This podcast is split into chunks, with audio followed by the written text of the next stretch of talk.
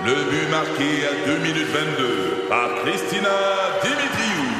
Avec l'aide de Sebastiano Brunet, Lucie Beaulieu, Tarek Malki, Jenny Agostino, Eddie Chen, Emmanuel Jean-Pierre. Au hockey, comme en immobilier, pour réussir, ça prend toute une équipe.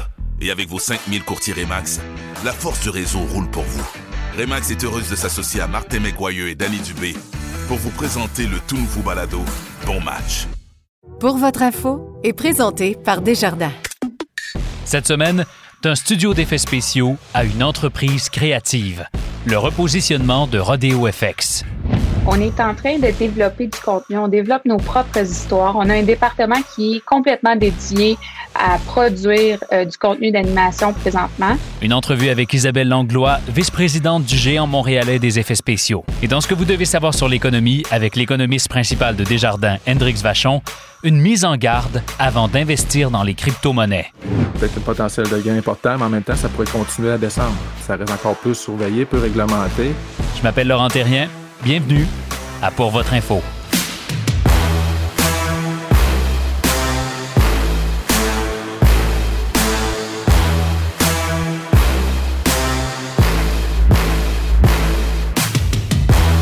Bonjour à tous. Si vous avez vu Game of Thrones ou si vous avez vu Stranger Things sur Netflix ou encore les plus récents films de Denis Villeneuve, vous avez vu le travail de Rodeo FX. Rodeo FX est une entreprise de Montréal mondialement reconnue comme un leader en VFX, en effets spéciaux visuels pour le cinéma et la télé. Mais c'est drôle, il y a un mois, l'entreprise a annoncé un repositionnement. Fini l'entreprise d'effets spéciaux. Rodeo FX veut maintenant se faire connaître en pub, en expérience immersive et lance même ses propres projets créatifs à la manière des Pixar de ce monde. Pourquoi cette transformation? Pourquoi maintenant? On a posé la question à Isabelle Langlois. Elle est chez Rodeo FX depuis ses tout débuts. Elle est maintenant VP Global, responsable de la performance et de l'intelligence d'affaires.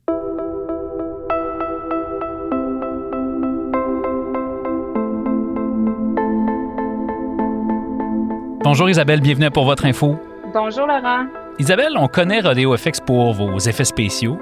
Pourquoi est-ce que vous avez décidé de, de changer de positionnement? En fait, euh, le repositionnement euh, cette année est vraiment à un niveau, au niveau de notre branding. Euh, notre offre de service, elle a toujours été évolutive. Puis pour ça, je, je devrais peut-être expliquer un petit peu d'où on vient.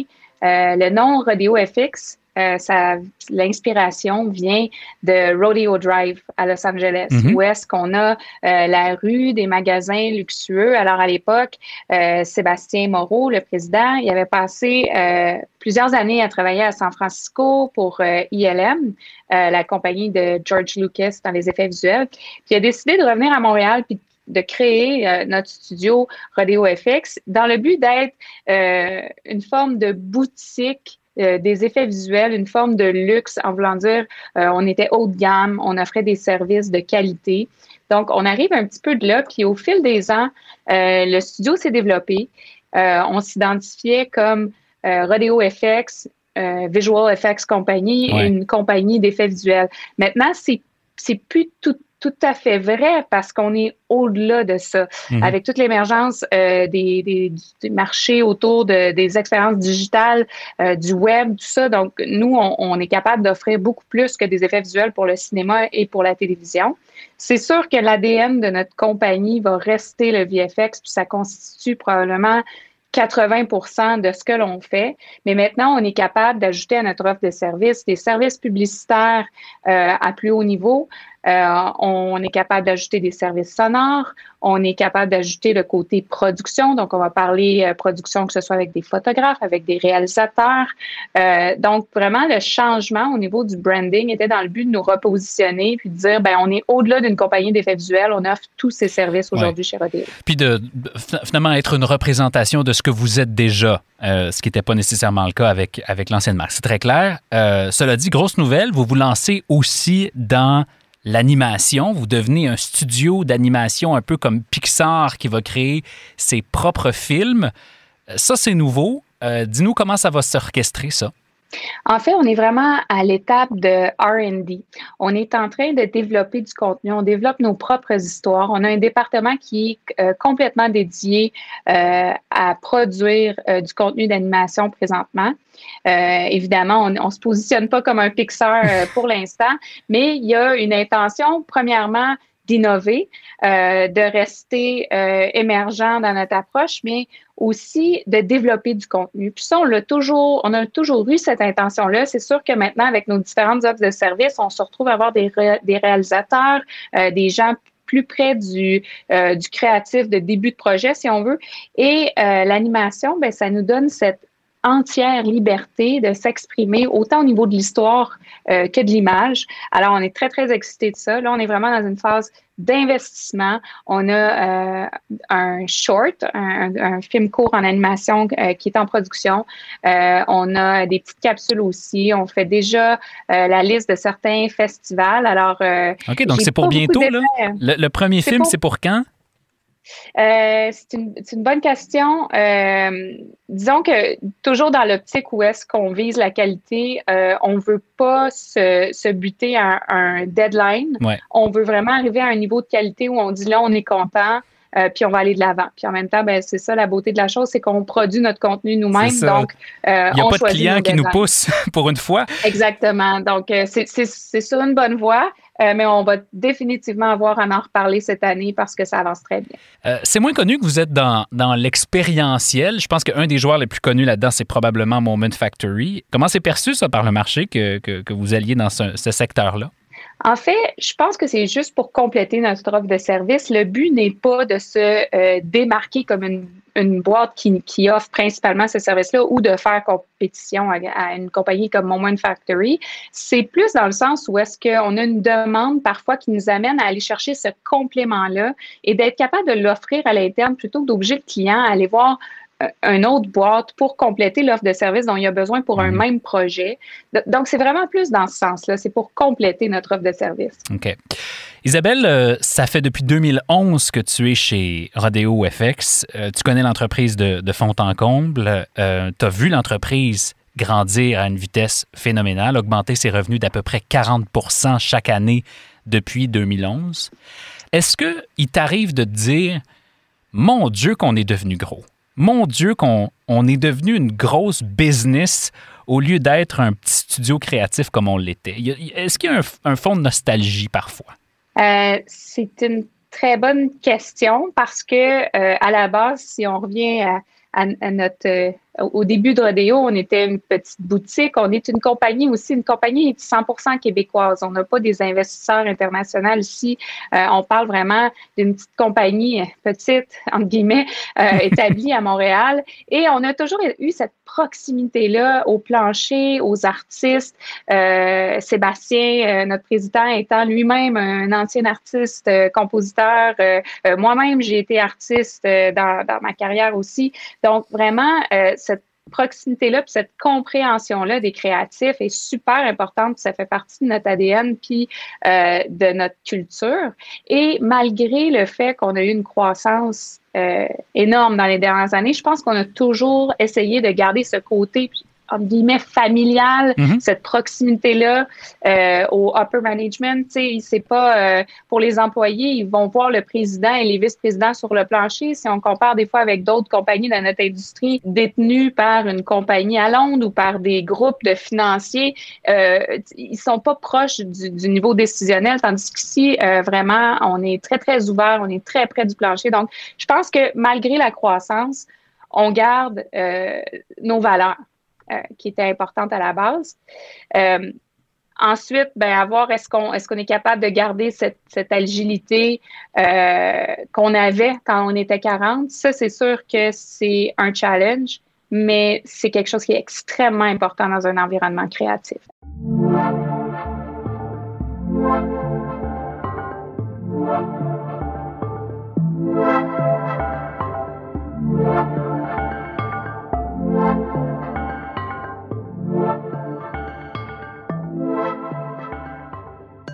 Parlons de, l'industrie. On sait que Montréal est une plaque tournante des effets visuels. Cela dit, c'est plein de bonnes choses, là. C'est une industrie foisonnante. mais ça vient aussi avec des défis. Je pense aux studios qui sont installés euh, dans les dernières années à Montréal, attirés notamment par les, crédits d'impôt offerts euh, par Québec aux entreprises étrangères.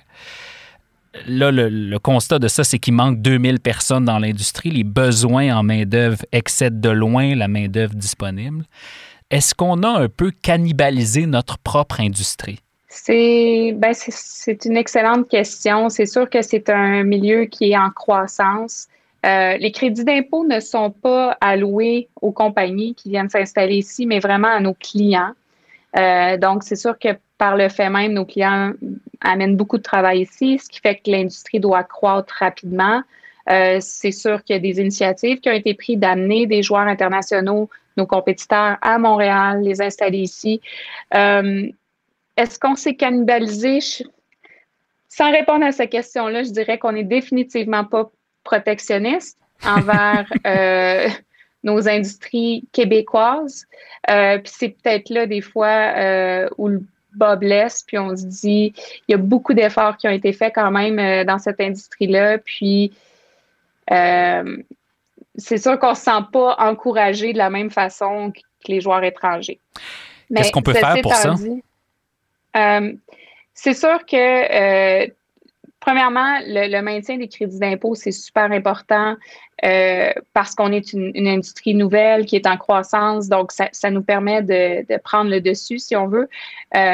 maintenant, c'est sûr qu'il y a des incitatifs qui sont des fois donnés à des compagnies étrangères qui ne sont pas donnés à des compagnies québécoises nous, on est une petite compagnie qui a été euh, partie dans un sous-sol avec trois personnes. On n'a pas euh, des banquiers euh, à, l'international qui nous financent ça. Donc, je me dis, pour des personnes qui se partiraient là-dedans, il n'y a pas beaucoup d'incitatifs présentement. Ça incite pas l'entrepreneuriat québécois dans l'industrie des effets visuels, définitivement pas. Donc, peut-être des fois les supporter à ce niveau-là, surtout qu'on a des écoles maintenant qui nous fournissent la main-d'œuvre. Mhm. Puis, c'était pas le cas il y a 20 ans. C'était un, secteur qui était nouveau.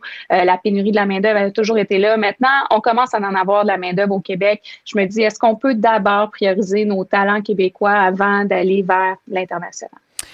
Très intéressant. Euh, je t'amène sur un autre terrain, celui-là, tu parlais de valeur tantôt, puis de, puis de prendre le pouls du terrain. Euh, il s'est passé quelque chose quand même de majeur. Je pense qu'on peut parler d'un changement complet de paradigme dans les deux dernières années. Je fais référence ici à la, crise chez Ubisoft. Crise provoquée fort probablement de l'intérieur hein, par une culture qui était devenue un peu malade puis un petit peu misogyne. Est-ce que ça a eu des répercussions sur le reste de votre industrie, celle des effets visuels, celle des jeux vidéo? En gros, est-ce que ça a forcé un examen de conscience qui va au-delà d'Ubisoft, mais qui, vous a touché chez vous aussi? Oui, je peux pas parler pour l'industrie du jeu vidéo. Évidemment, nous, on est vraiment dans l'industrie du VFX. Euh, l'examen de conscience, je pense qu'il se fait depuis tout le mouvement MeToo, puis dans tout, tout type d'organisation. Euh, il y a des choses qui se faisaient il y a 20 ans qui se font plus aujourd'hui. Euh, ça a changé beaucoup. Maintenant, on est quand même un milieu nouveau en quelque sorte. Donc, on n'a peut-être pas accumulé toutes ces années de, mauvaises euh, euh, habitudes. Mhm. Euh, ceci dit, il y a de plus en plus de femmes qui s'intéressent à notre industrie. et chez Rodeo, c'est vraiment important de donner la place aux femmes autant qu'aux hommes dans une industrie qui était majoritairement euh, l'idée par des hommes dans les dernières années. Euh, ne serait-ce qu'au sein de notre comité exécutif, nous avons la parité homme-femme. Euh, maintenant, on a des, des, femmes dans des postes de leadership importants à l'intérieur de la compagnie, ce qu'on a on ne voyait pas déjà il y a cinq ou il y a dix ans. Donc, je pense qu'il y a une volonté quand même de reconnaître les femmes dans des positions de leadership, d'encourager la diversité. c'est sûr aussi qu'avec euh, le manque de main-d'œuvre est venu euh, le besoin d'aller chercher de la main-d'œuvre à l'étranger, donc la diversité, on, est, on a une culture qui s'adapte aussi à ça. Mhm. Euh, donc, je pense que l'ouverture est là plus que jamais dans notre milieu. tu disais tout à l'heure, puis on va peut-être se quitter là-dessus, que tu étais toi-même une, artiste avant d'être devenue une leader de, de, ton entreprise. Tu étais par ailleurs une spécialiste de Flame, euh, avant de, devenir l'une des dirigeantes de Rodeo FX. Euh, tu as récemment complété une formation en administration des, affaires, un MBA.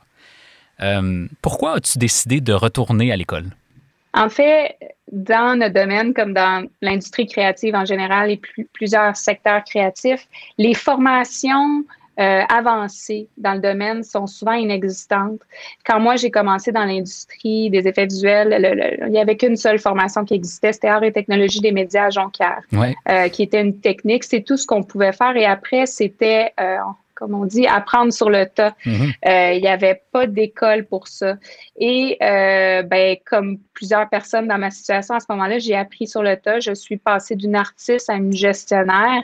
Euh, j'ai évolué là-dedans.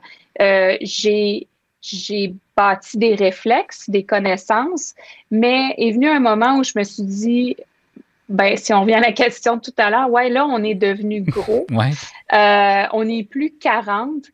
Euh, mon instinct, ça devrait pas être la seule chose mhm. qui nous euh, qui nous propulse. Alors, je voulais aller chercher des acquis, peut-être confirmer mes instincts, mais aussi aller m'inspirer euh, parce qu'au MBA, c'était au-delà du domaine des effets visuels. Évidemment, j'ai rencontré toutes sortes de leaders de toutes sortes de milieux, de se rendre compte qu'on a les mêmes challenges, qu'il y a un manque de main d'œuvre dans toutes les industries, qu'on vit le même genre de problématiques, mais aussi qui ont des idées, des solutions qui ont mis en place, puis de m'inspirer de ça pour ramener ça à l'intérieur de notre compagnie, euh, puis d'essayer d'être plus performant, euh, mais en gardant notre agilité.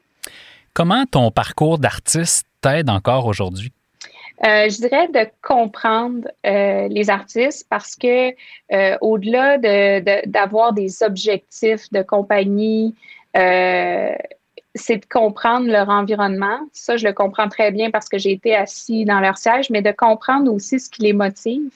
Euh, gérer des artistes, c'est vraiment différent de gérer euh, des gens de d'autres secteurs. Ce sont des gens qui sont vraiment motivés par leur art. Puis ça, il ne faut pas le perdre, puis il faut le prendre en compte. Puis c'est aussi une valeur qu'on a en tant que compagnie, tout mm-hmm. ce qui est de la reconnaissance, de la créativité, de laisser de l'espace pour innover, pour essayer des nouvelles choses.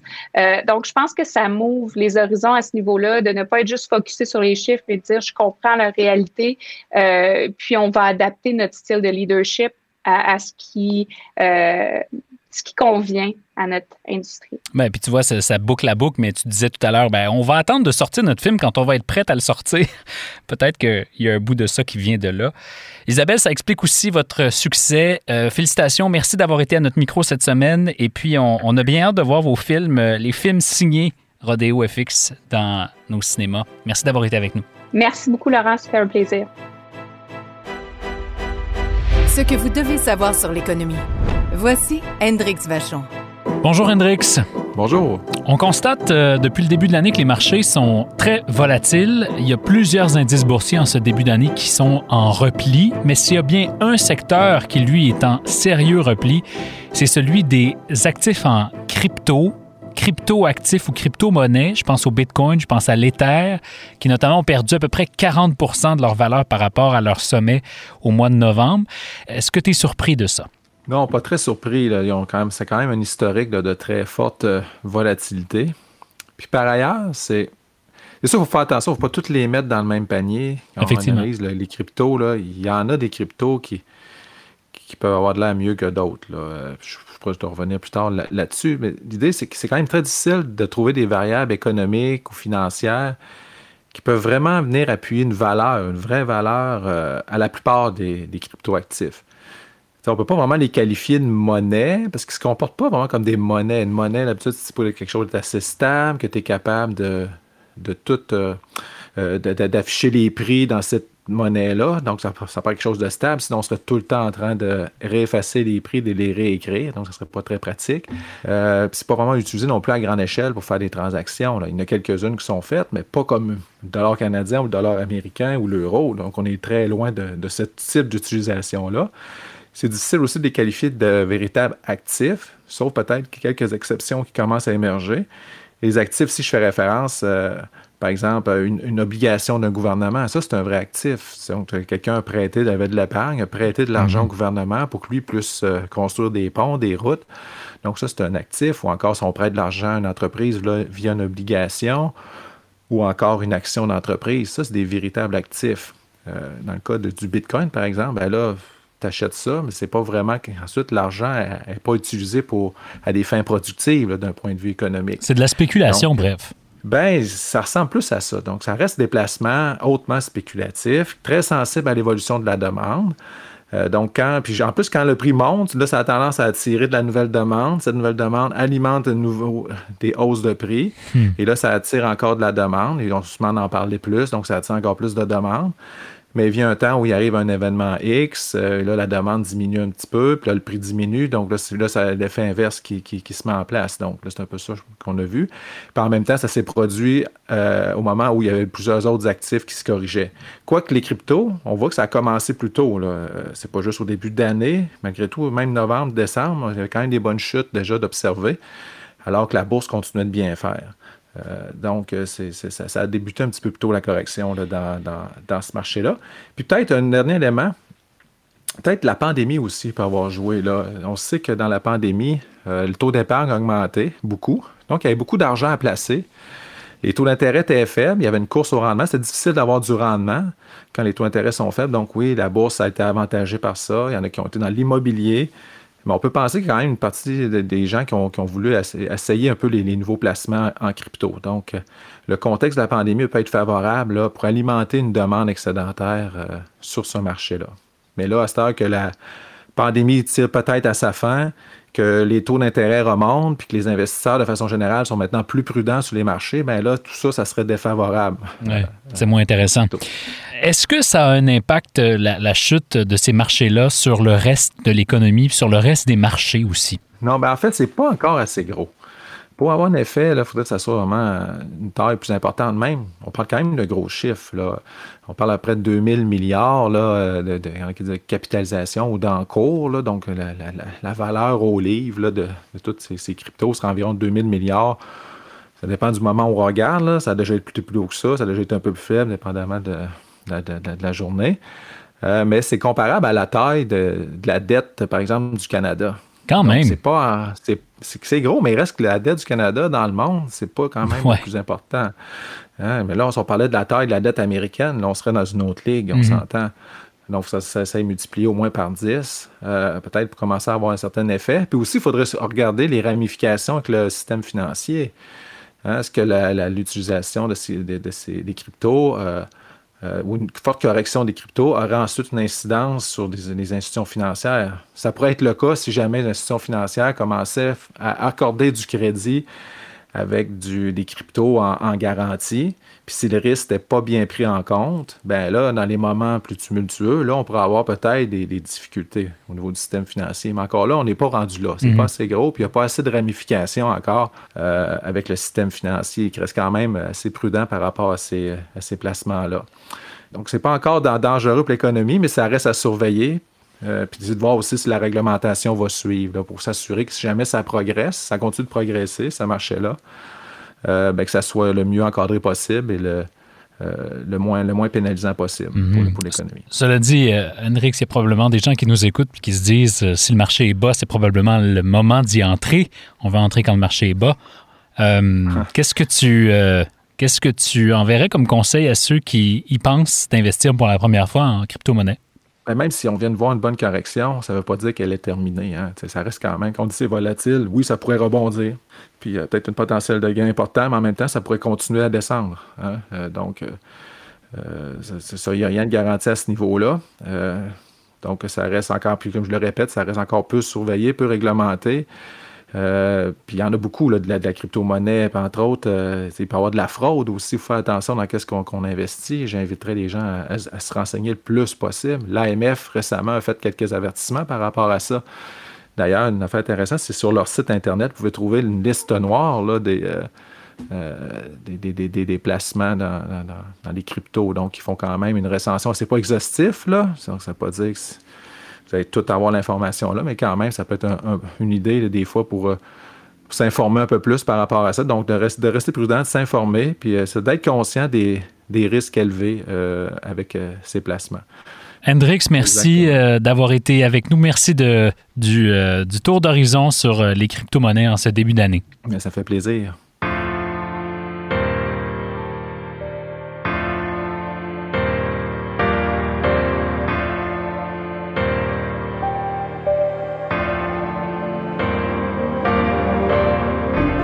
Voilà, c'est tout pour nous cette semaine. La recherche et la coordination de cet épisode a été réalisée par Philippine de Tinguy. Notre gestionnaire de communauté est Alexandrine Chappet et la musique originale de Pour votre info est signée Luke Melville. Merci de nous suivre toutes les semaines. Cette émission, on l'a fait pour vous, alors je serais bien curieux de savoir qui vous souhaitez entendre à notre micro. Écrivez-moi par courriel sur notre site ou encore sur LinkedIn. Je m'appelle Laurent Terrien. On se reparle la semaine prochaine. Recule un peu, recule, recule. Stationner en parallèle, ça devrait être simple. OK, crampe en masse, en masse, crampe, crampe, crampe! Faire et suivre une réclamation rapidement sur l'appli Bel Air Direct, ça, c'est simple. OK, des crampes. Bel Air Direct, l'assurance simplifiée.